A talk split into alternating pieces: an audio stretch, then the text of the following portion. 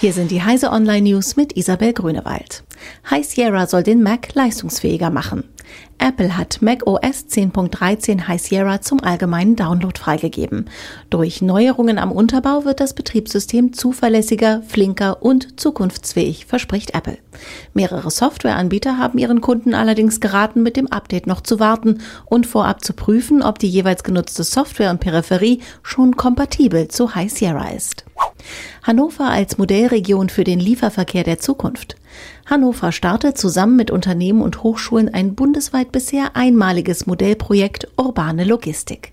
Dabei geht es darum, angesichts zunehmenden Onlinehandels und wachsender Bevölkerung neue Konzepte für den Lieferverkehr zu entwickeln.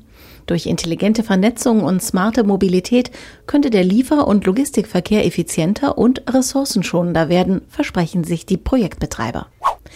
China blockiert Messenger vor KP-Parteitag. Wenige Wochen vor dem Beginn des 19. Parteitags der Kommunistischen Partei hat die chinesische Staatsführung den Messenger WhatsApp nun offenbar komplett blockiert. Chinas Behörden wenden eine bereits erprobte Taktik an. Unerwünschte Internetdienste werden, wenn nicht komplett blockiert, zumindest so stark verlangsamt, dass Nutzer von selbst auf Alternativen ausweichen, die besser funktionieren, aber überwacht werden können.